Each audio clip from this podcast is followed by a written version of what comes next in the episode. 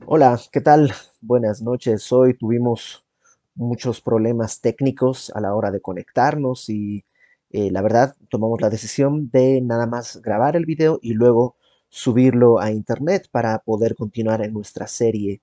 El día de hoy eh, tenemos un invitado especial y em, ustedes ya lo conocen, solamente quiero presentarlo aquí. Es el pastor José Juan, JJ, para los amigos. ¿Cómo estás, JJ? Hola, Iber, buenas noches. Hola a todos, buenas noches, buenos días o buenas, quién sabe qué horas lo veas. Exactamente. Eh, pues eh, el día de hoy eh, estamos entrando a esta etapa que comienza el- el- la carrera descendente en una espiral profunda a la que David va a empezar a tomar y pues eh, vamos a, vamos a tomar el estudio que eh, preparó el pastor José Juan. Así que JJ, te paso los micrófonos y las cámaras directamente a ti. Gracias, Ibar. Eh, ay, qué emoción. Eh, pues, pues en su estudio de segundo libro de Samuel, les correspondería el capítulo 11. Eh, es, es un capítulo, me decía mi esposa cuando lo estaba estudiando, que muy trillado, muy leído, muy enseñado, muy estudiado, pero no deja de ser interesante, por más leído, estudiado, contado, lo que sea, no deja de ser interesante. Cada vez que, llega uno a este capítulo y lo observa, encuentra uno nuevos detalles, nuevas cosas que puntualiza el, el escritor de, del libro y, y, siempre hay algo, algo que aprender, algo con qué confrontarnos y algo que, que, llevarnos. Hay, hay, hay, quienes dicen que, que este capítulo eh, eh, pues es considerado uno de los más tristes del Antiguo Testamento. Eh, y, precisamente por lo que envuelve, envuelve el, el, el, personaje principal, pues obviamente es David, el rey David, el dulce cantor de Israel, el, el hombre cuyo corazón es conforme al corazón de Dios, comete un error fatal, y por fatal me refiero mortal, y esa fatalidad no se queda en, en, en, en él nada más, sino que que recae en un hombre, en un hombre justo, Urias, Urias Eteo, un, un, un, soldado, uno de los mejores soldados que tiene, de hecho, de sus mejores elementos, y hasta allá recala su, su, su pecado. Entonces sí es un, es un capítulo fuerte, es un capítulo que muestra eh, al, al 100% la, la desnudez mundana de un hombre y, y, cómo Dios nos ama a pesar de eso, porque todos tenemos eh, de, de, qué identificarnos eh, con, con, con, con, David. Eh, existe la pregunta desde, desde Caín y, Abel, ¿por qué Dios escoge a uno y al otro no? ¿Por qué prefiere a uno y al otro no? Y, luego lo vemos con, con Jacob y Esaú, y luego lo vemos con, precisamente con el, con el rey Saúl y con David. Y siempre, siempre la pregunta recae en esta pregunta, eh, o debería de recaer en esto, ajá, dejemos de preguntarnos por qué Dios escoge al que escoge, porque dice, tendré gracia, tendré misericordia, tendré compasión del que yo quiera. La pregunta medular es, ¿por qué has tenido gracia para conmigo? ¿Por qué has tenido compasión para conmigo? ¿Por qué, por qué has sido tan bueno conmigo? Porque lo, lo que resuelve David y como lo resuelve, todos podríamos caer, caer en esto mismo, pero, pero no quiero seguir como, entrando en detalles y, esto, sin antes orar, sin antes pedirle a nuestro Señor que, nos bendiga con su presencia, que nos bendiga con la llenura de su Espíritu Santo y que Él nos puntualice lo, que quiera puntualizarnos el, el día de hoy. Eh, acompáñenme a orar, por favor. Hermosísimo Padre, muchas gracias por tu amor, por tu fidelidad. Gracias por esta noche, mi Señor, y gracias porque, aunque tengamos temas técnicos, mi Señor, tú siempre das una salida, tú siempre provees el cómo, mi Señor, y, y pues no, no, nos gozamos en ti, mi Señor, que a ti no, no, no se te cierran las puertas y a ti no se te viene el mundo encima, mi Señor, por el contrario. Eh, no hay nada que pueda entorpecer tu obra. Padre, te ruego que nos llenes de tu Espíritu Santo a todos los que escuchemos este tema. Háblanos, háblanos, ayúdanos a responder a tu voz, ayúdanos a, a identificarnos con lo que tengamos que identificarnos, a confrontarnos con lo que tengamos que confrontarnos. Por favor, enséñanos, redargúyenos, corrígenos, instruyenos en justicia, a fin de que lleguemos a ser perfectos y estemos enteramente preparados para toda buena obra. Papá, por favor, llénanos de tu Espíritu Santo, te lo ruego en el nombre de nuestro gran Dios y Salvador Cristo Jesús. Amén.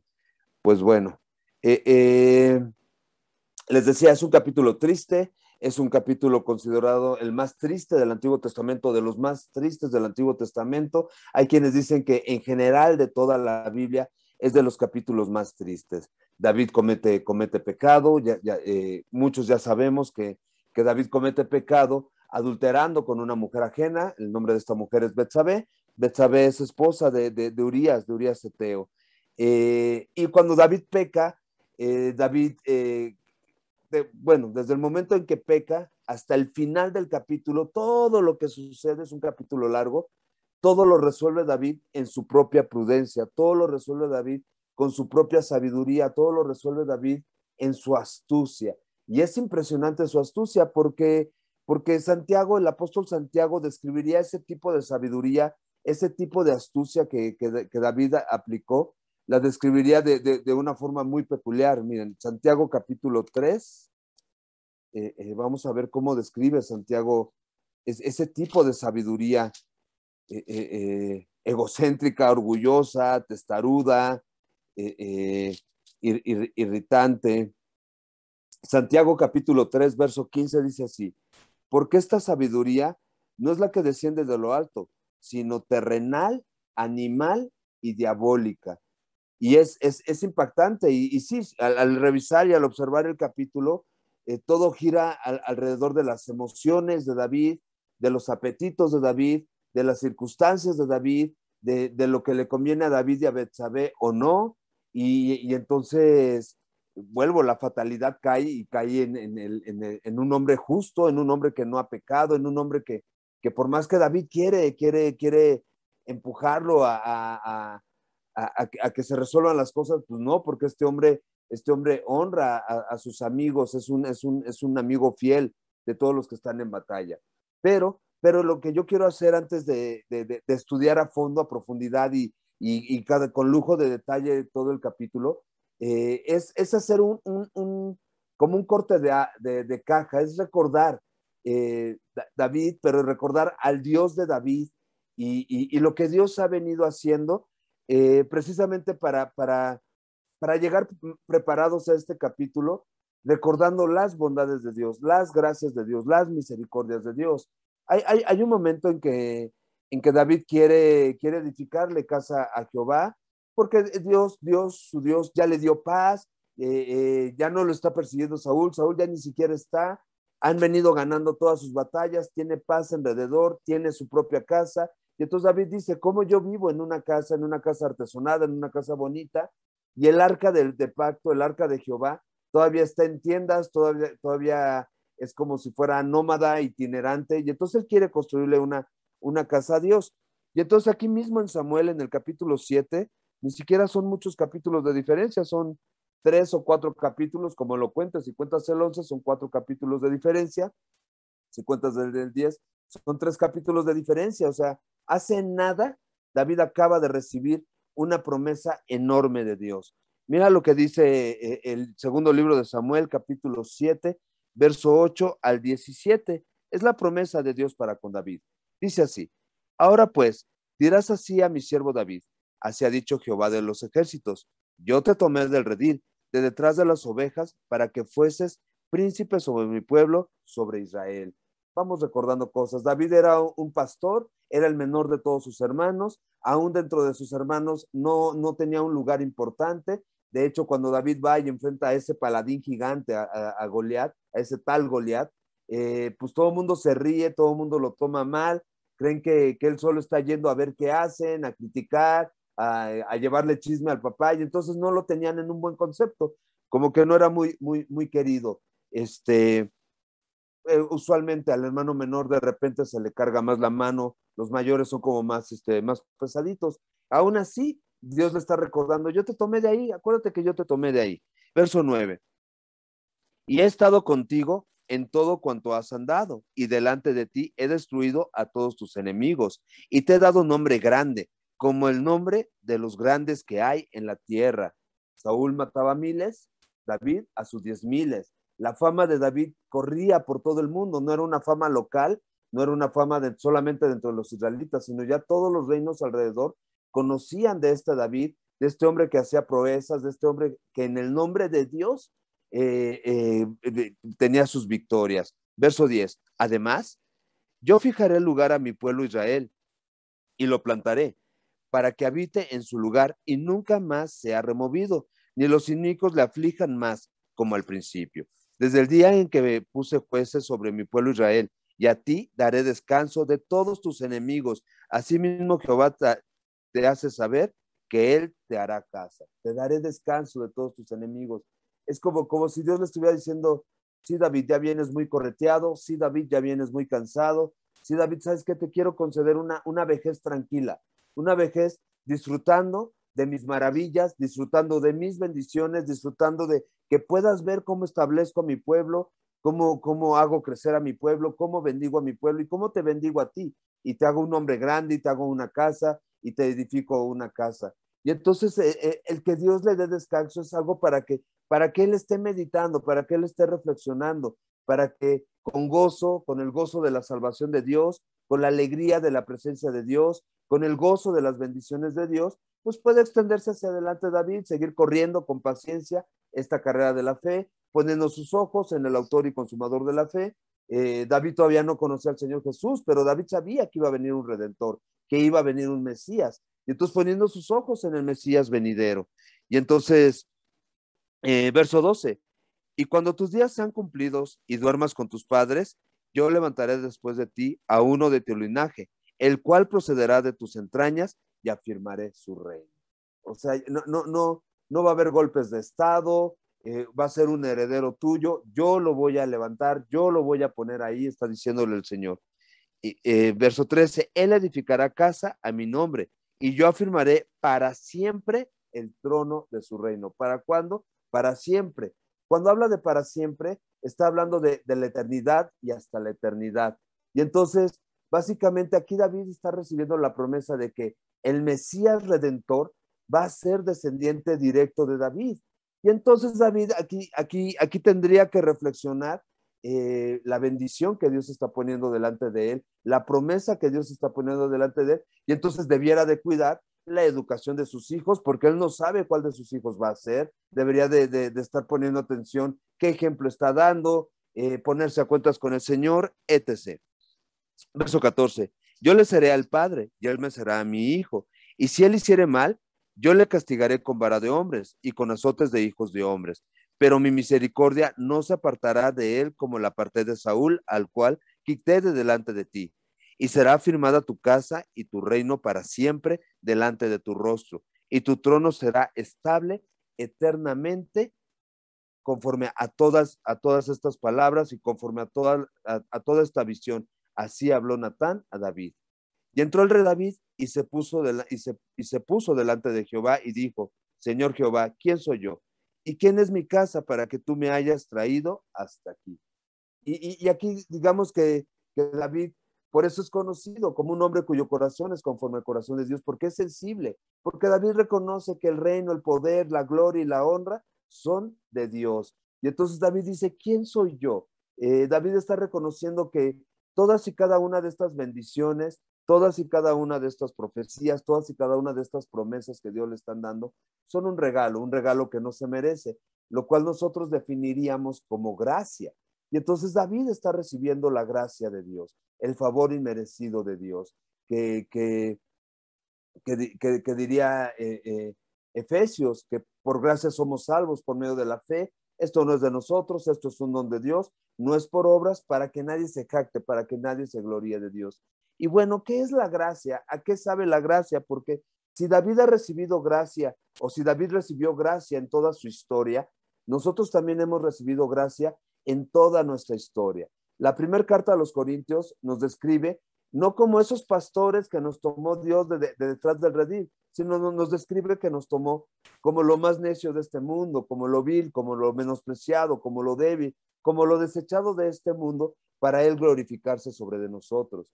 Y eso es gracia. No éramos elegibles, no éramos considerables, eh, eh, éramos los que si nos invitaban a una cáscara de fútbol, pues nos decían, ay, entrale, ahí te pones de portero, y solo era para cubrir la posición, ni siquiera porque nos gustara o fuéramos buenos en la portería, simplemente era para cubrir la posición, y aún así Dios puso su mirada en nosotros, aún así Dios decidió revelar a su Hijo amado a nuestras vidas, y aún así Dios decidió regalarnos eh, eh, la, vida eterna. Acompáñenme a Tito, capítulo 2, vamos a leer del, verso 11 al verso 14, eh, para definir gracia y, para ver qué impacto tiene la gracia en nuestras vidas. Porque, porque este impacto debió de tener la gracia en el corazón de David. Y este impacto debió de haber eh, eh, afirmado a David, debió de haber perfeccionado a David, debió de haber empujado a David de forma tal que cuando llegó este momento de prueba, este momento de, de, eh, prueba, en el sentido de que fue testeado para, para obedecer a Dios y no obedeció a Dios, de tentación porque fue movido por sus concupiscencias y fue provocado a pecar en contra de Dios y hacer lo contrario a la voluntad de Dios.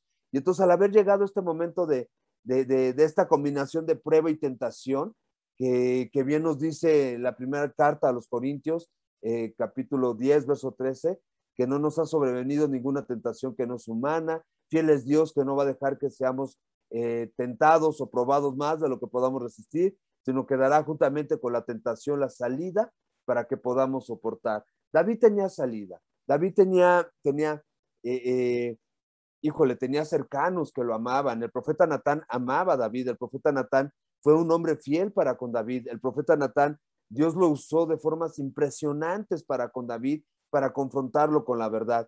Y entonces David tenía, tenía hacia dónde salir y, y tenía instrucciones de parte de Dios.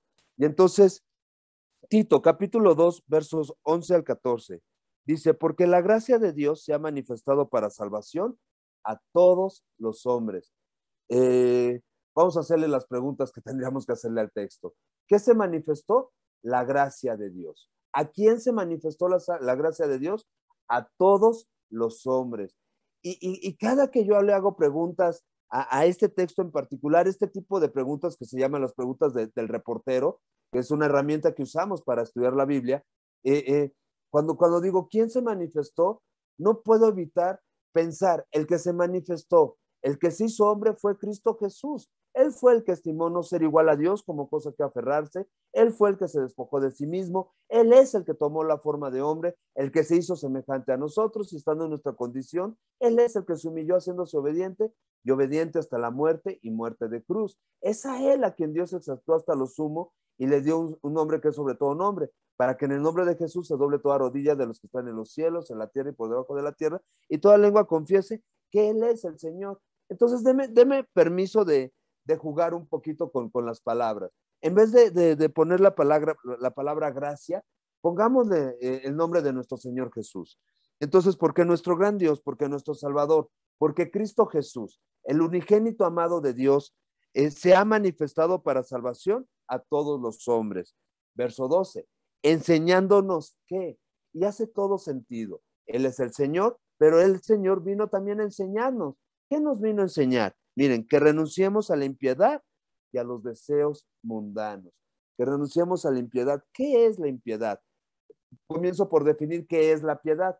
La piedad es una vida agradable a Dios. La piedad es una vida que busca hacer lo que a Dios le agrada, lo que es la voluntad de Dios. La impiedad es lo contrario, es lo contrario, es hacer lo que a Dios no le agrada.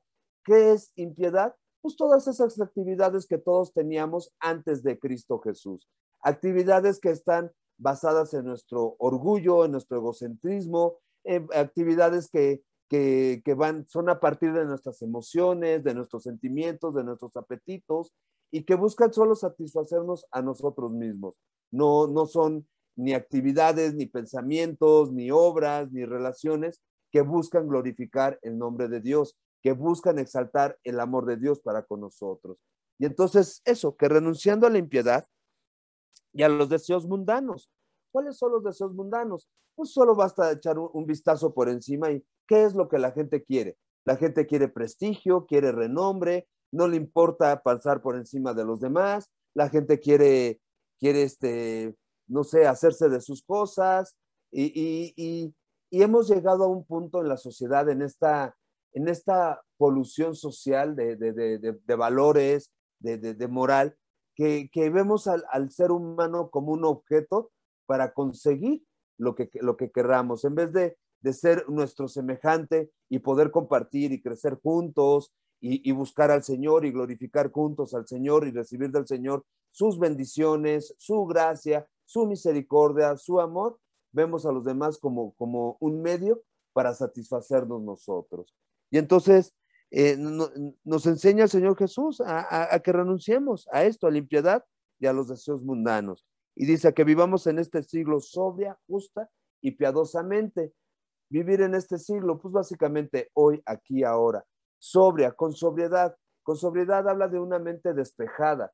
Y una mente despejada solamente es despejada cuando ha sido despejada por el Evangelio de Dios. Cuando es una mente salva, una mente que ha sido salvada por Dios, es una mente que Dios despeja, una mente que piensa diferente las cosas, que le da un valor diferente a todo, que prioriza de forma diferente. Por ejemplo, dice el Señor Jesús, no te hagas tesoros aquí en la tierra. Aquí en la tierra tus tesoros pues se van a corromper, se van a oxidar o va a llegar alguien y te los va a robar.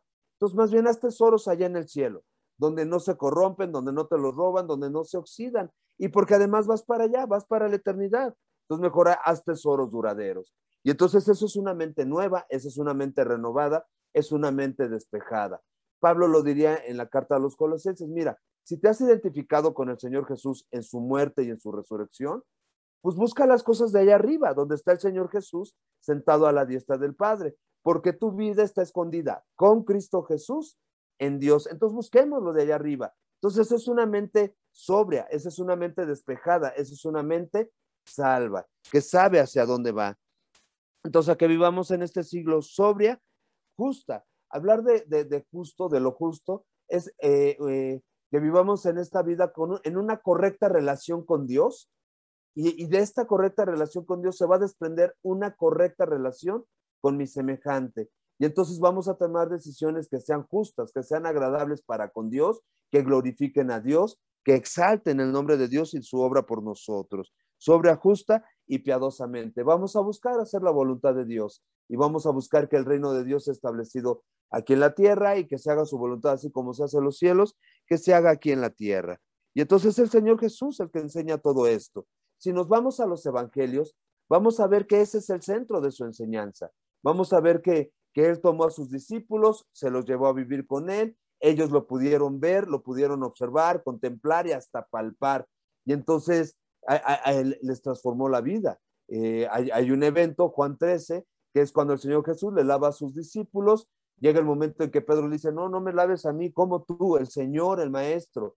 Y dice, pues sí, si yo el Señor y el Maestro he hecho así, pues bienaventurado serás si tú sigues mis pasos, si tú me imitas y le sirves a los demás. De hecho, dice, aquel que sea ser el mayor, quiera ser el mayor, hágase como el menor y sírvale a los demás. Eh, ¿Quieres venir en pos de mí? niégate a ti mismo, toma tu cruz cada día y sígueme. Y entonces, esas son las enseñanzas del Señor Jesús. Y verso 13, aguardando la esperanza bienaventurada y la manifestación gloriosa de nuestro gran Dios y Salvador Jesucristo, quien se dio a sí mismo para redimirnos de toda iniquidad y purificar para sí un pueblo propio, celoso de buenas obras. Y entonces, todo lo que Él nos enseña nos sirve para vivir eh, en la expectativa de su inminente regreso. Inminente regreso que hay, una controversia alrededor de su regreso. Hay quienes dicen, no, todavía falta tiempo. Eh, faltan por ahí un par de generaciones más, dos o tres generaciones más. Hay quienes decimos, no, yo creo que ya está pronto, que, no ven que, que, los dolores de parto de, de la tierra cada vez son más cercanos. El tema es que el Señor Jesús va a regresar. Ese es el punto. Los primeros discípulos después de que lo vieron partir al cielo, al otro día pensaron que ya iba a regresar. Y ellos vivían, con esa prontitud. Y nosotros vivimos igual con esa expectativa. ¿Cuándo será el día que vengas por nosotros? ¿Cuándo nos vas a arrebatar al cielo, Señor? Pero dice el texto que nos redimió de toda iniquidad. Y redimir habla de, comprar. Y en esta compra, que es una compra agresiva, ¿Por qué? Porque costó su vida, sin derramamiento de sangre no hay remisión de pecados, es una compra agresiva y en esta compra agresiva también, como de una forma agresiva, nos arrebató de esa forma en la que, en la que vivíamos, nos tomó para con él y dice, para, para redimirnos de toda iniquidad y purificar para sí mismo un pueblo propio, celoso de buenas obras, celoso de buenas obras. Permítanme regresar hasta David. David vivió eso. David vio cómo Dios lo tomó para consigo. David vio cómo, cómo él, él era de uso exclusivo para con Dios. En, Dios despertó en David celo por buenas obras, porque sí tenía celo de buenas obras. Tan solo hay que recordar cuando, cuando tuvo en sus manos la capacidad de matar al rey Saúl y no lo hizo. No lo hizo porque él dijo, ¿cómo es que voy a al ungido de Jehová? ¿Cómo es que voy a tomar a quien Dios levantó por rey? Si Dios no lo toma, yo no lo puedo tomar en mis manos. No, yo no quiero pecar en contra de Dios. Eh, o antes, cuando se topa precisamente con Goliat, pues la buena obra es que este, este, este hombre estaba blasfemando el nombre de Dios y David decía, ya hay que callarle la boca porque el Dios que él está blasfemando es el único Dios vivo y Dios verdadero. Dios no se merece ese trato, Dios no se merece esas habladurías, y, por más grandote que sea el que lo esté gritando, no puede gritarle hacia Dios, y entonces él básicamente e, enfrenta eso. Y entonces David se vio redimido de toda iniquidad. David, David se vio en un uso exclusivo, y, y David debió de, de haber buscado este celo por buenas obras, pero qué le pasó a David, porque este capítulo 11 muestra lo contrario. Miren, acompáñenme a, nuevamente a, a, segundo de Samuel, capítulo 11.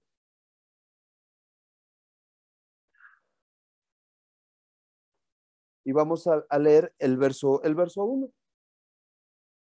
El, capítulo 10 eh, habla cómo, cómo Dios le, le, está dando paz, cómo Dios le viene dando victoria, de sus enemigos. Y entonces el capítulo 11 comienza así.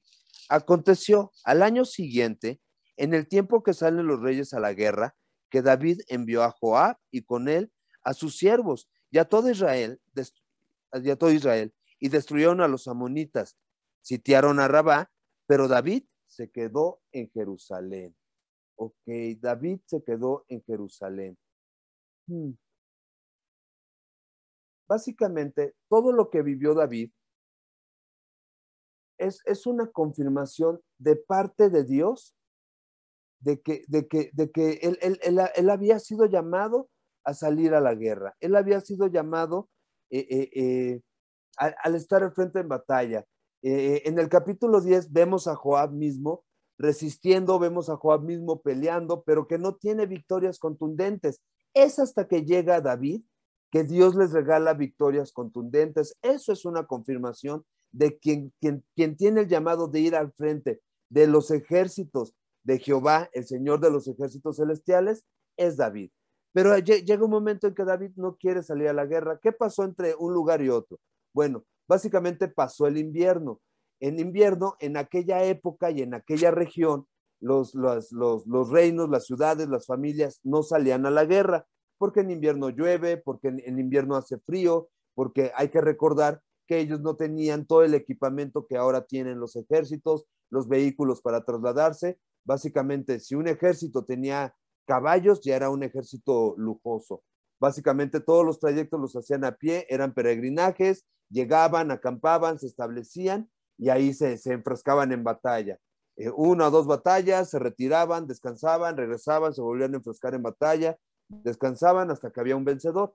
Y entonces sucedió el invierno y no había entonces por eso batallas, porque cada quien se fue a guardar, se fue a pasar el invierno a su ciudad, a su nación, y esperando que fuera la primavera y que hubiera entonces un clima eh, agradable para la batalla, un clima favorable para la batalla. Y entonces eh, ya llegó ese tiempo. Y entonces eh, en el tiempo en el que, en el que, que David tiene que salir a, la, a, la, a la, batalla, pues David no sale. David toma la decisión de, quedarse, de quedarse y toma la decisión de enviar a Joab. Aquí, desde aquí comienzan las alertas. Las alertas, eh, constantemente tenemos que estar preguntándonos a qué me llamó Dios, qué cosas ha puesto Dios en mis manos, a mí, a mí, que yo tengo que dar la cara por ellas a Dios. ¿Por qué? Porque nos es muy cómodo y nos es muy, muy fácil delegar y, pedirle a alguien más que lo resuelva. Sí, pero si Dios no se lo pidió a ese alguien más, pues hay que tener cuidado. Muchas de las cosas que Dios nos encarga es para que estemos enfocados en Él y en su obra, en Él y en su palabra, en Él y en la oración. Si Dios no nos encarga cosas, eh, eh, nos vamos a dispersar, como ya nos sucedió antes, que diría Isaías 53.6, cada quien se apartó por su camino, mas Jehová cargó en él el pecado de todos nosotros. Todos nosotros nos descarriamos como ovejas, cada cual se apartó por su camino. Y así sucedería si no tuviéramos cosas que atender de parte de Dios. Y entonces debiéramos de ser diligentes, debiéramos de, de constantemente estar regresando con Dios y preguntarle, ¿qué fue lo que me encargaste? Y, y, si creemos que lo estamos haciendo, pues sí preguntarle, ¿lo estoy haciendo conforme a tu voluntad? ¿Te está haciendo agradable lo que estoy haciendo? ¿O, o, o lo estoy haciendo por encimita? ¿O lo estoy haciendo mediocremente? ¿O lo estoy haciendo de, de, de, de una forma en la que no te refleja? Por ejemplo, Moisés en el desierto. Moisés estaba haciendo la voluntad de Dios. Moisés estaba pastoreando al pueblo. Moisés sabía que pegándole a la piedra o que poniendo su vara sobre la roca, sobre la peña, iba a brotar agua, porque e, era el milagro de Dios. Pero lo que hace Moisés es que enojado le pega a la peña. Como le pega enojado, no refleja el carácter de Dios, porque Dios en ese momento no está enojado, porque Dios en ese momento quiere extender su gracia, su misericordia, su amor, su compasión para con su pueblo. Y entonces reflejó un, carácter de Dios que, que no es así, reflejó un Dios que no es así. Por eso es que Dios llama a Moisés y Dios disciplina a Moisés. Pero la Biblia nos dice en Juan 3 que los hijos de luz vamos a la luz y entonces exponemos nuestras obras delante de Dios para que se ponga de manifiesto que nuestras obras son de Cristo Jesús. Los que no son de la luz no van a la luz, no quieren que sus obras sean expuestas. Y nosotros tenemos el privilegio de por voluntad propia ya llevar nuestras obras y, exponerlas delante de Dios y clamar porque nos dirija. Tenemos un Dios lleno de gracia, un Dios lleno de misericordia, un Dios lleno de compasión. Diría Juan en su primer carta, eh, dice, mira, si tú dices que no has pecado, haces mentiroso a Dios y la palabra de Dios no está en ti. Y entonces, primera de Juan 1.9, eh, eh, si confesamos nuestros pecados, Dios es fiel y justo para perdonarnos y limpiarnos de toda maldad. Y luego en el capítulo 2 dice, ajá, y si pecamos, abogado tenemos para con el Padre, a Jesucristo el justo. Y entonces podemos descansar en que cuando nos presentamos delante de Dios es de la mano del Señor Jesús, buscando precisamente la dirección, el pastoreo, el amor de nuestro Dios y nuestro Padre Celestial. Pero bueno, David no lo hizo así. David no, no, no fue, él se quedó en Jerusalén. Eh, David debió de salir a pelear, pero se quedó, se quedó ahí. Eh, como les decía en el capítulo 10, pues vemos cómo Joab eh, daba frente, daba la cara, pero Dios no le daba las victorias contundentes como se las daba a David. Y entonces, ok, David se queda en Jerusalén. Muy bien. En Gálatas, ¿qué, ¿a qué se quedó? Pues después narra en el verso 2 que, que, ya era la tarde y que en la tarde se paró y que entonces estaba dando vueltas en su terrado y que dando vueltas en su terrado observó que una mujer se estaba bañando. Esta mujer pues obviamente la desnudez de esta mujer, no lo dice así el texto, pero obviamente la desnudez de esta mujer y la hermosura de esta mujer llamó su atención. Eh, al decir que eh, eh, se levantó y que caminaba en el terrado, lo que nos quiere dar a entender el texto es que David no estaba cómodo.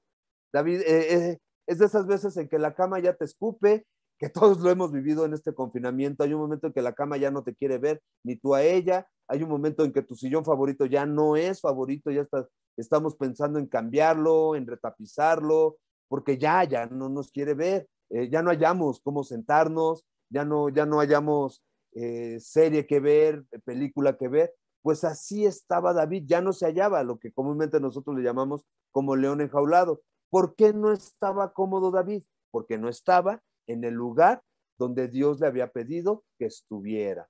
Y entonces eh, eh, Pablo, en la carta a los Gálatas, en el capítulo 5, en el verso 16, nos invita a andar en el Espíritu y a no satisfacer, a que no satisfagamos los deseos de la carne. Hay que ser cuidadosos. Si, si, si la pereza que tengo por atender los asuntos de Dios es eso, pereza, o si realmente estoy cansado, porque puede haber cansancio físico y Dios no está peleado con el cansancio físico. El mismo Señor Jesús Cansado del camino, llegó al pozo donde se encontró con la samaritana. Y él mismo les dijo, dame de beber. Le pidió de beber a esta mujer samaritana. Entonces, el cansancio físico Dios sabe que lo tenemos, lo podemos llevar delante de Dios y Dios provee descanso. Ay, perdón. y Dios provee descanso. Vemos cómo su siervo Elías, el, el, tisbita, después de, de haber juzgado a todos estos sacerdotes de Baal, sale huyendo y en esta huida que él emprende, eh, hace diferentes estaciones, diferentes momentos donde se detiene y en estos lugares donde se detiene, se detiene a dormir, a descansar y Dios mismo le provee de sombra, le provee de alimentos, le provee de lugares seguros donde él pueda descansar. Dios mismo lo llama a descansar y a alimentarse. Entonces el descanso no está mal. Aquí el tema es que David tenía un llamado, David no está atendiendo el llamado que él tiene y lo está delegando a alguien más. Y entonces está proveyendo para su carne. David, ya sabemos que David eh, eh, tiene un talón de Aquiles, eh, igual que todos, David cojea de un pie. Básicamente, si vamos viendo la historia de David, capítulos atrás, vemos que, o libros atrás, en el primer libro de Samuel, vemos que David, con todo y que ama a Dios, con todo y que honra a Dios, con todo y que reconoce a Dios, David no, no, no honra el, santo estado del matrimonio en la monogamia. Y podemos decir, ajá, pero eran las costumbres de la época, ajá, pero era como se hacían pactos sociopolíticos, ajá, podemos argumentar mucho alrededor de David, pero Dios ha sido el mismo desde el Génesis hasta el día de hoy. Y desde el Génesis, Dios dijo, por esto dejará el hombre a su padre y a su madre y se unirá a su mujer, no a sus mujeres. Y vemos a un David que constantemente se unía a sus mujeres. Eso quiere decir que David ya por años ha traído una batalla en su corazón, que David ya por años ha traído una concupiscencia en su corazón, que la verdad hasta este capítulo 11 no vemos que David lleve esa concupiscencia, lleve esa batalla delante de Dios, no vemos que lo platique con Dios, al contrario, lo seguimos viendo que lo resuelve en su propia prudencia. Y entonces obviamente eso va creciendo y eso va a tener el desenlace que, que, tiene en este capítulo. Miren, acompáñenme al primer libro de Samuel, eh, capítulo 25, versos 42 al 43. Dice así, y levantándose luego Abigail, con cinco doceñas que le servían, montó en un asno y siguió a los mensajeros de David y fue su mujer. Verso 43. También tomó David a Ainoam de Jezreel y ambas fueron sus mujeres.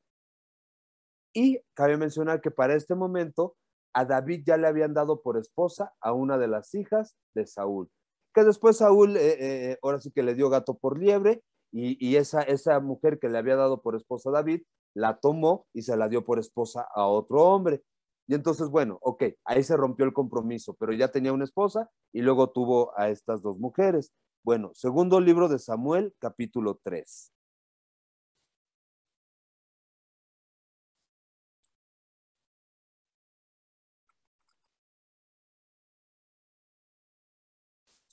Segundo libro de Samuel, capítulo 3, versos 2 al 5, dice así. Y nacieron hijos a David en Hebrón. Su primogénito fue Amnón de Ainoam Jezreelita. Ainoam es la, es la mamá de Amnón. Su segundo, su segundo, Kileaf de Abigail, la mujer de Nabal, el de Carmel. El tercero, Absalón, hijo de Maca, hija de Talmai, rey de Jesús. El cuarto, Adonías, hijo de Agit. El quinto, Cefatías, hijo de Abitai. El sexto, Itream de Egla, mujer de David. Estos le nacieron a David en Hebrón. Eh, eh, ¿Cuántos hijos son y de cuántas mujeres son? Y entonces eh, eso evidencia, evidencia que David tiene una concupiscencia. ¿Eso de qué nos habla a nosotros?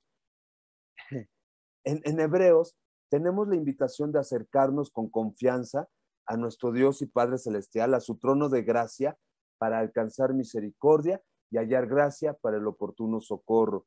Y esto de acercarnos con confianza, pues es eso, es, es, es hablar las cosas como son.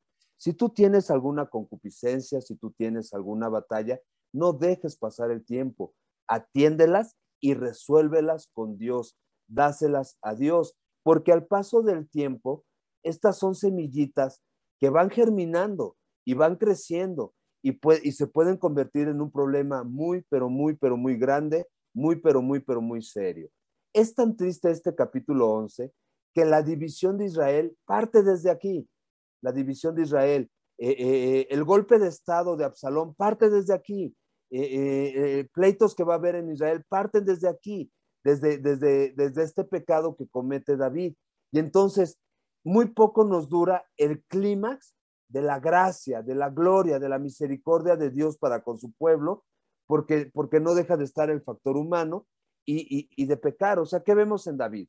Vemos un hombre que aunque es el dulce cantor de Israel, aunque es un hombre cuyo corazón es conforme al corazón de Dios, igual que, que, ustedes y que yo, igual que nosotros, este hombre necesita de un redentor. Este hombre necesita ser transformado por Dios. Este hombre necesita permanecer con el Señor Jesucristo porque separado de Él nada puede hacer. Este hombre necesita ser transformado por Dios y este hombre necesita confesarle a Dios sus pecados. Proverbios 28, 13 el que oculta su pecado no prosperará, pero el que lo confiese y se aparta alcanzará misericordia. Y entonces David necesitaba tratar estos temas con Dios, pero no los trató, se los, se los guardó y llegó, llegó el momento. Ok.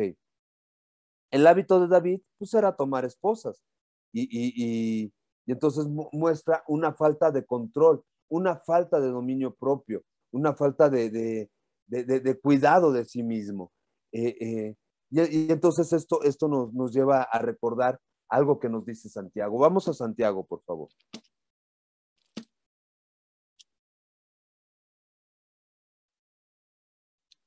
Santiago capítulo 1, versos 12 al 18. Santiago 1, verso 12 al 18 dice así. Bienaventurado el varón que soporta la tentación. Mm. Ya, estudiarán a profundidad el, capítulo 11 del segundo libro de Samuel, pero eh, eh, eh, la responsabilidad del pecado es de los dos, tanto de, David como de Betsabé.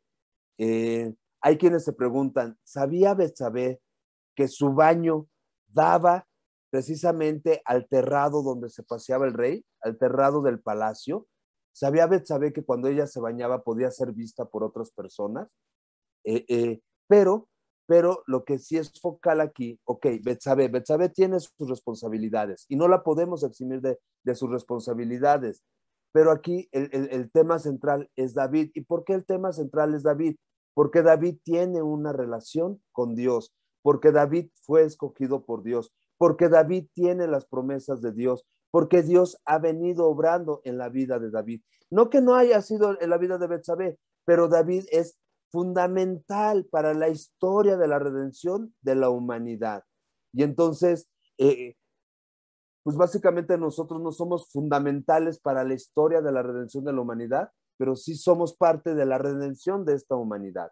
Y entonces eh, eh, tenemos cierto protagonismo, nuestra historia tiene un protagonismo delante de Dios. Y entonces somos responsables de lo que hemos escuchado, somos responsables de, la palabra y de responder ante la palabra y de responder a las promesas de Dios. Bienaventurado el varón que soporta la tentación, porque cuando haya resistido la prueba, recibirá la corona de vida que Dios ha prometido a los que le aman. David tuvo la oportunidad de, darse un coscorrón y decir, ¿qué estoy viendo? Yo necesito estar al frente de batalla, por favor, Dios, perdóname, porque, porque ya vi la desnudez de esta mujer, no es mi mujer, perdóname Señor, vámonos a la batalla, porque si me quedo aquí, me, voy a seguir dando cuerda, Señor, voy a enloquecer, vámonos a la batalla. Eh, eh, pero no, cuando alguno es tentado, no diga que es tentado, no diga que es provocado, no digas que es seducido, no digas que Dios te puso en esa situación tan estrecha, no diga que, es tentado de parte de Dios, porque Dios no puede ser tentado por el mal, ni él tienta a nadie. Dios a Dios no lo provoca el mal y Dios no te quiere provocar. Lo que Dios quiere es que estés con Él, no que camines lejos de Él. Eso es lo que Dios quiere, que ningún hombre se pierda, sino que todos obremos al arrepentimiento. Entonces Dios no nos va a poner en situaciones donde nos podamos perder y le soltemos la mano, eh, eh, sino que cada uno es tentado cuando de su propia concupiscencia es atraído y es seducido. Podríamos decir que la concupiscencia de David, pues tal vez David de la lujuria, la, la, lascivia, la inmoralidad. E, e, evidentemente no se saciaba con las mujeres que tenía. Había un hueco, había un espacio ahí, había algo que tenía que tratar con Dios. Y otra mujer no iba a llenar ese hueco, otra mujer no lo iba a saciar, otra, otra, otra mujer solo iba a ser una más y después iba a tener que, buscarlo por otro lado. Eh, eh, de, su propia concupiscencia. Entonces la concupiscencia, después que ha concebido, o sea, se queda aquí, David no se fue, se queda viendo, eso, eso se queda en el corazón, pues da a luz el pecado, y el pecado siendo consumado, da a luz muerte. Amados hermanos míos, no erréis, no te engañes y no te dejes engañar, no erréis. Toda buena dádiva y todo don perfecto desciende de lo alto. Es que Dios me puso en esta situación, no. Observa las situaciones en las que estás. Si esa situación en la que estás te lleva a Dios, claro que Dios te puso ahí, porque las buenas dádivas, los regalos de Dios, una buena dádiva es vida eterna, una buena dádiva, un don perfecto, el glorioso Espíritu Santo de Dios moviéndose sobre de ti. Don perfecto, Cristo Jesús dando su vida por nosotros.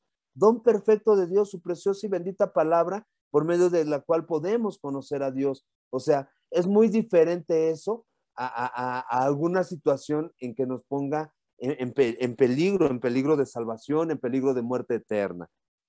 Toda buena dádiva y todo don perfecto desciende de lo alto del Padre de las Luces, en el cual no hay mudanza ni sombra de variación.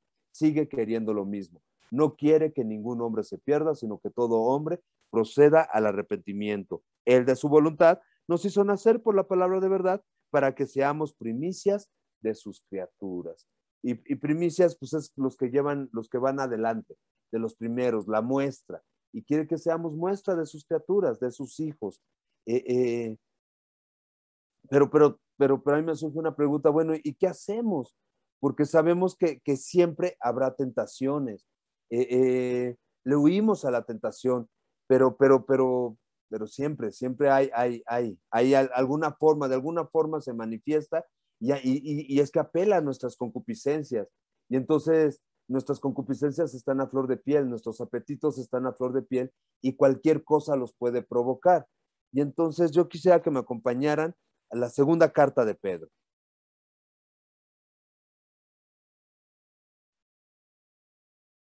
Segunda carta de Pedro, capítulo 1, verso 3.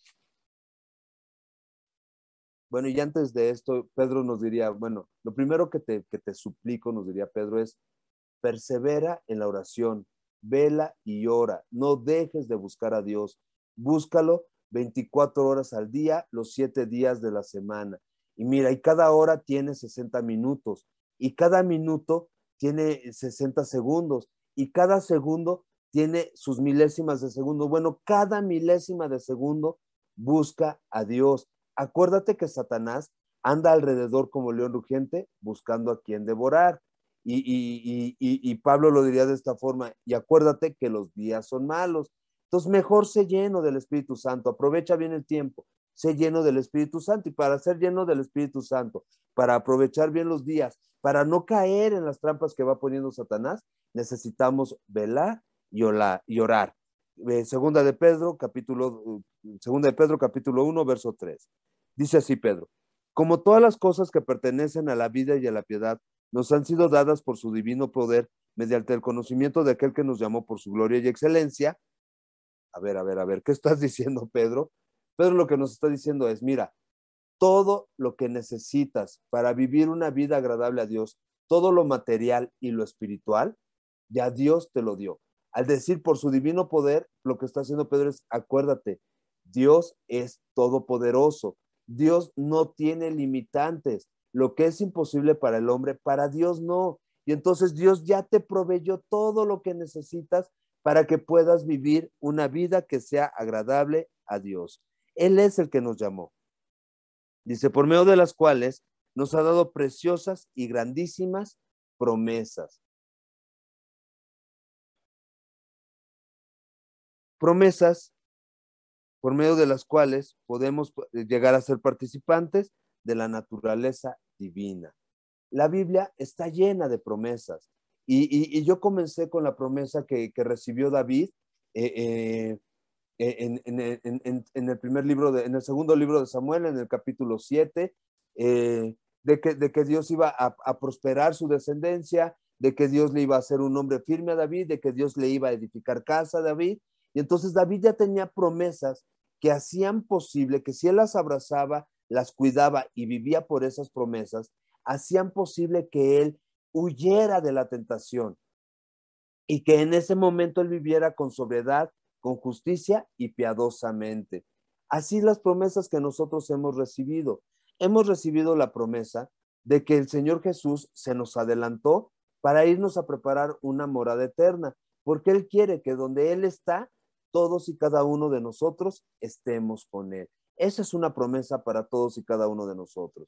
También Él dice, yo hago la voluntad de mi Padre. Y la voluntad de mi Padre es que todo lo que Él me dé, yo no pierda nada y todo lo resucite en el día postrero. Esa es otra promesa. Y así, así, yo te, yo te, te ruego que leas tu Biblia y que vayas marcando las promesas. Hay promesas que son generales, que son universales. Hay promesas que son específicas para una persona y de repente leyendo la Biblia, Dios hace que esas promesas suenen en lo profundo de nuestro corazón como si Dios mismo nos las estuviera entregando a nosotros. Anota tus, todas y cada una de estas tus promesas, abrázalas porque esas promesas hacen posible que hoy sigamos viviendo una vida recta, una vida de santidad, una vida enfocada en Dios, porque estamos caminando hacia las promesas, por medio de las cuales nos ha dado preciosas y grandísimas promesas para que por estas promesas lleguemos a ser participantes de la naturaleza divina, de la naturaleza del Señor Cristo Jesús, del carácter de Cristo Jesús, de la forma de ser del Señor Jesús, como Él, aún viviendo en este mundo y habiendo sido tentado en todo conforme a nuestra semejanza, no pecó, no se halló pecado en Cristo Jesús, habiendo huido de la corrupción que hay en el mundo a causa de las concupiscencias al encontrarnos con el Señor Jesús, reconocemos eso, que somos mujeres y hombres llenos de concupiscencias. Eh, normalmente se dice, somos un manojo de nervios. Pues sí, además de que somos un manojo de nervios, somos un manojo de concupiscencias. Y entonces, estas concupiscencias son las que nos llevan, cuando atendemos a las concupiscencias, cuando alimentamos las concupiscencias, cuando le damos rienda suelta a este deseo encendido hacia lo negativo, hacia lo prohibido, eso es una concupiscencia, pues es cuando pecamos en contra de Dios, es cuando ofendemos a Dios y son esas concupiscencias las que hacen que este mundo se corrompa. Nosotros ya podemos huir de esas concupiscencias. Ya Dios nos dio la capacidad para decir, no, gracias. Ya Dios nos dio la capacidad que tuvo José, ¿se acuerdan de José el soñador? Con la mujer de Potifar. Fue, eh, aquí David está viendo a una mujer a lo lejos. José no estaba viendo a la mujer a lo lejos. La mujer fue por José. La mujer agarró a José de, a José de sus, de sus manos. La mujer eh, eh, aventó a José en la cama. La mujer le rogó a José que tuviera relaciones con ella. Y yo me imagino que, que, al ser mujer de un hombre que tenía un puesto preeminente en Egipto, pues era no así que de la high society de, de, Egipto, pues era una mujer guapa, era una mujer llamativa, era una mujer que se cuidaba, era una mujer que, que se ponía accesorios que le hacían verse más llamativa. Y, José, ¿qué hizo? José huyó. O sea, José la confronta y le dice, ¿cómo crees que voy a pecar así en contra de Dios? ¿Cómo crees que voy a pecar así en contra de Potifar? O sea, ¿cómo crees? ¿No? O sea, es, es un absurdo lo que me estás pidiendo. Y José huye. Ella, ella trata de quedárselo. Esto, esto habla de que ella forcejeó con él, entonces le, gana y, le, y se queda solamente con la ropa y José sale huyendo. José prefirió la cárcel o la pena capital porque él sabía que su vida estaba en riesgo a pecar en contra de Dios, a pecar en contra de Potifar, que lo que lo que lo que lo hospedó en su casa y que le tuvo confianza. Entonces siempre hay una salida en, contra del pecado. Eh, habiendo huido de, las concupiscencias que hay en el mundo, eh, las cuales producen esta corrupción. Entonces dice verso 5, vosotros también poniendo toda diligencia, por esto mismo añadida a vuestra fe, virtud poniendo toda diligencia. Hay un momento en que Pedro, Pablo, Juan, Santiago, eh, Judas, eh, los diferentes apóstoles que nos dejaron cartas, hay un momento en que, en que la pelota nos la ponen en nuestro terreno. Ya no, ya no, ya no se lo dejan todo a Dios. Sí, ya Dios te salvó. Sí, Dios ya comenzó una buena obra en ti. Sí, Dios va a perfeccionar esa obra. Sí, Dios va a glorificar su nombre. Pero ahora, ¿y tú? Por ejemplo, Pablo dice, despójate del viejo hombre que está viciado conforme a los deseos engañosos. Ya déjalo atrás. Hay cosas que ya ni siquiera tienes que nombrar, sino vístete del nuevo hombre que fue creado según Dios en la justicia y santidad de la verdad y empieza a dictar una serie de actividades que básicamente recaen en nuestra cancha. Es como si nos pusieran el balón a nosotros y nos dijeran, tú tiras el penalti. Entonces igualmente es lo que está haciendo, lo que está haciendo Pedro, está diciendo, ok, ok, ok, enfócate. Eh, eh, es, es, el clásico ejemplo de, no, no te puedo decir que no pienses en naranjas, porque en el momento en que te hablo de naranjas o que te pido que no pienses en ellas, las vas a traer a, a tu memoria y vas a estar enfocado en naranjas. Entonces, para no decirte en qué cosas no tienes que pensar, mejor te digo en qué cosas sí tienes que pensar, en qué cosas sí te tienes que invertir, a qué cosas sí tienes que llevar cautivo tus pensamientos.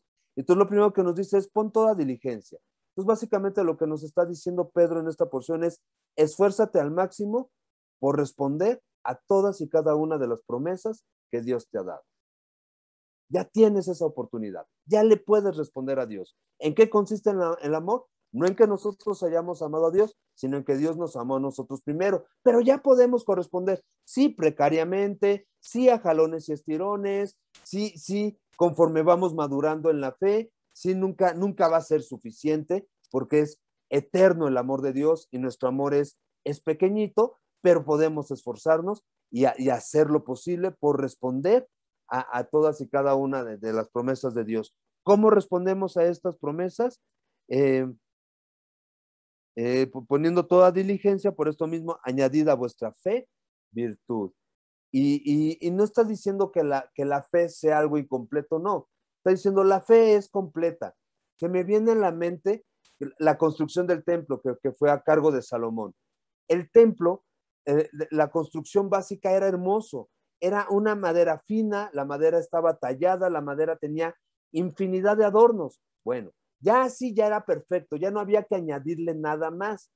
Pero Salomón pidió que todos esos labrados, que todas esas decoraciones, que todo eso que le pusieron a las puertas, que todo eso lo recubrieran con oro.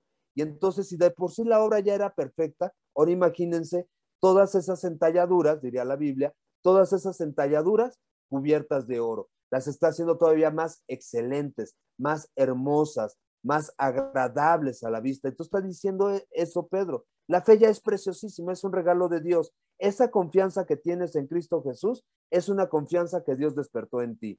Esa, esa, esa perseverancia que tienes en Cristo Jesús es esa perseverancia que Dios ha despertado en ti. Esa disposición a obedecer que ya hay en ti esa disposición Dios la ha despertado en ti y Dios la potencializa cada vez que te toma y te llena de su Espíritu Santo. Eso es fe, confiar en Cristo Jesús, perseverar en esta confianza y ser constantes, ser obedientes. Bueno, a esa, esa virtud, a esa confianza, a, esa constancia, a, pues añádele virtud.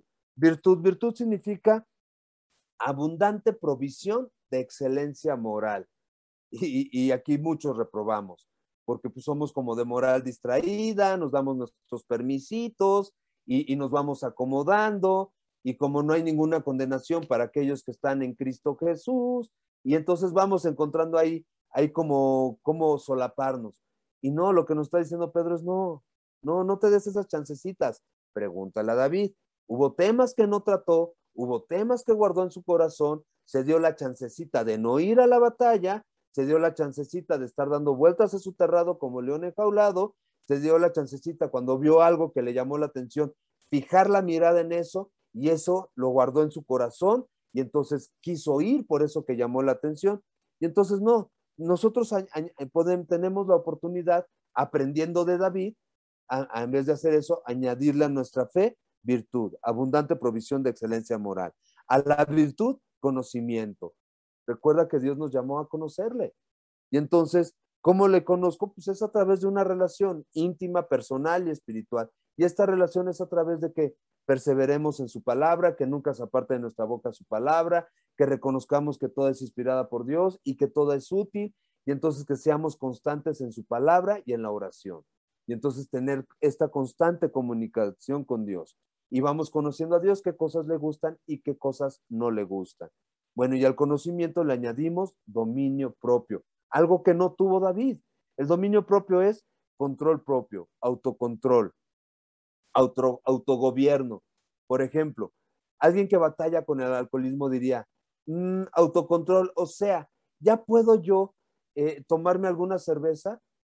Pues no, el autocontrol es, es, el que te dice, no, es que tú no puedes, tú no puedes. Eh, Pablo te lo diría de esta forma, pues te es lícito, la, te es lícito, pero no te conviene. Y entonces dominio propio conlleva eso, qué cosas me convienen o no de acuerdo a lo que es agradable a Dios, de acuerdo a que me quiero mantener con ese celo de buenas obras, en esa santidad, en esa pureza a la que Dios me llamó. Dice la segunda carta a Timoteo, en el capítulo 1, en el verso 7, que Dios nos, nos, dio un espíritu de poder, de amor y de dominio propio. No un espíritu de cobardía para estar otra vez sujetos a esclavitud, sino un espíritu de poder, de amor y dominio propio, autocontrol. ¿Cómo le añado dominio propio a la virtud y a la fe? Pues clamando a Dios porque me dé de su Espíritu Santo y que su Espíritu Santo me provea de ese dominio propio que es propio de Dios. Al dominio propio, paciencia. La paciencia es este, este descanso y este aguante alegre, descansando en que Dios está sentado en su trono, haciendo memoria de que cada uno de los pensamientos de Dios para con nosotros son de bien, de paz y no de mal, y que Dios nos ama y que no nos ha sobrevenido nada que no sea humano, y Dios no va a dejar que nos venga nada que no podamos resistir y que va a dar junto con lo que nos venga la salida para que podamos soportar. Ok, a la paciencia le añadimos piedad. Y, a la paciencia, sí, a la paciencia piedad. ¿Qué es esto? pues vamos buscando vivir de forma que sea agradable a Dios. A la piedad, afecto fraternal. El afecto fraternal habla de, de, amar a tu semejante. Tal vez no son hermanos en la fe, no, pero, pero los amas, pero tienes misericordia de ellos, pero dejamos de, de confrontarlos y así. Eh, eh, eh, afecto fraternal. David debió de haber tenido este mínimo este afecto por Urias era, era, era un buen hombre, era un hombre fiel. Y entonces debió de haber dicho, no, con este no me meto. Tal vez con, con Abigail, pues sí, su esposo era, era pésima persona. Pero, pero, pero, pero Urias, pero bueno. Al afecto fraternal. Y al afecto fraternal, amor. Y este amor, pues obviamente es el amor ágape, es el amor que, que es fruto del Espíritu Santo de Dios, es el amor que proviene de Dios mismo. Y entonces quiero, quiero crecer en amor y quiero añadirle al afecto fraternal y a la, y a la, y a la piedad y a la paciencia y a, y a, todos y cada uno de ellos les quiero añadir amor, pues clama a Dios porque te llene de su Espíritu Santo. Recuerda que dice Gálatas 5:22 que el fruto del Espíritu es amor, gozo, paz, paciencia, benignidad, bondad, fe, templanza, mansedumbre y me regreso, amor, amor que sabe a todo lo anterior. Y entonces podemos pedirle a Dios que, no, que nos llene de su Espíritu Santo para poder perseverar en, amor.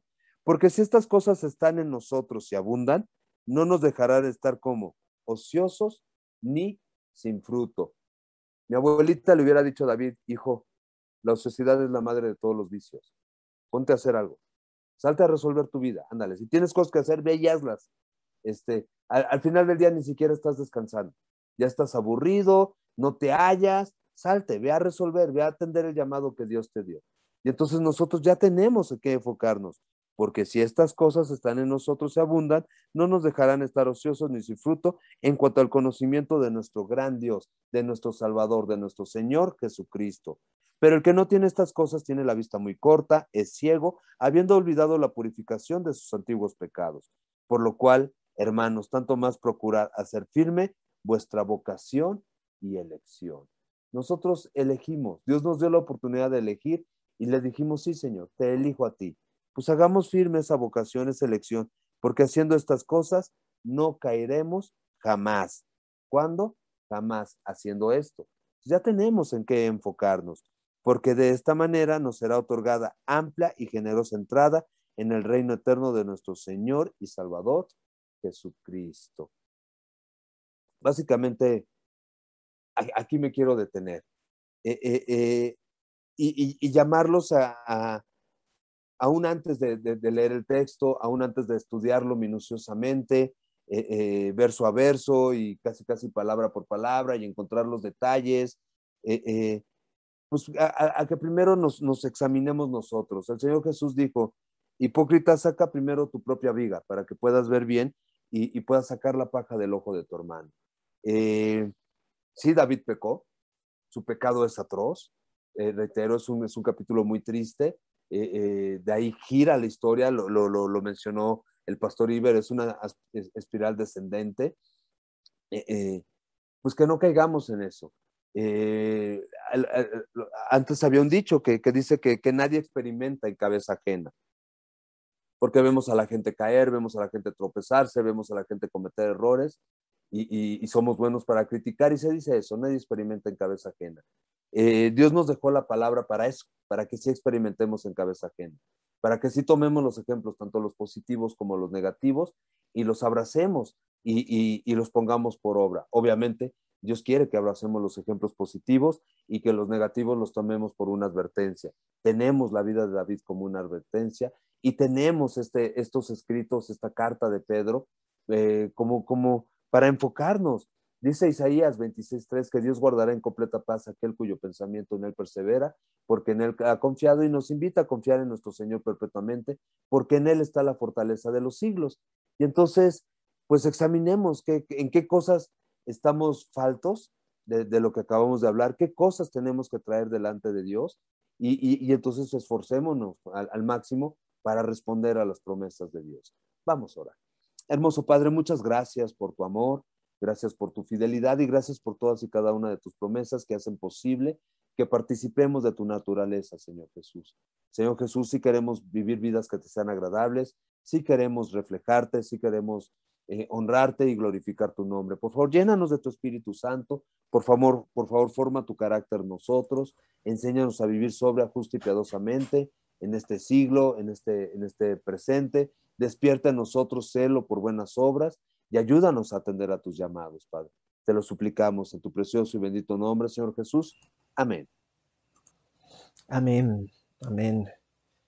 Este, muchas gracias, JJ. Creo que Creo que hay una razón por la cual Satanás estaba estorbando la transmisión y hay una buena razón por la que Dios eh, nos permitió poder recorrer este mensaje sin la prisa del reloj que tiene una, una, una reunión en vivo. Muchas gracias.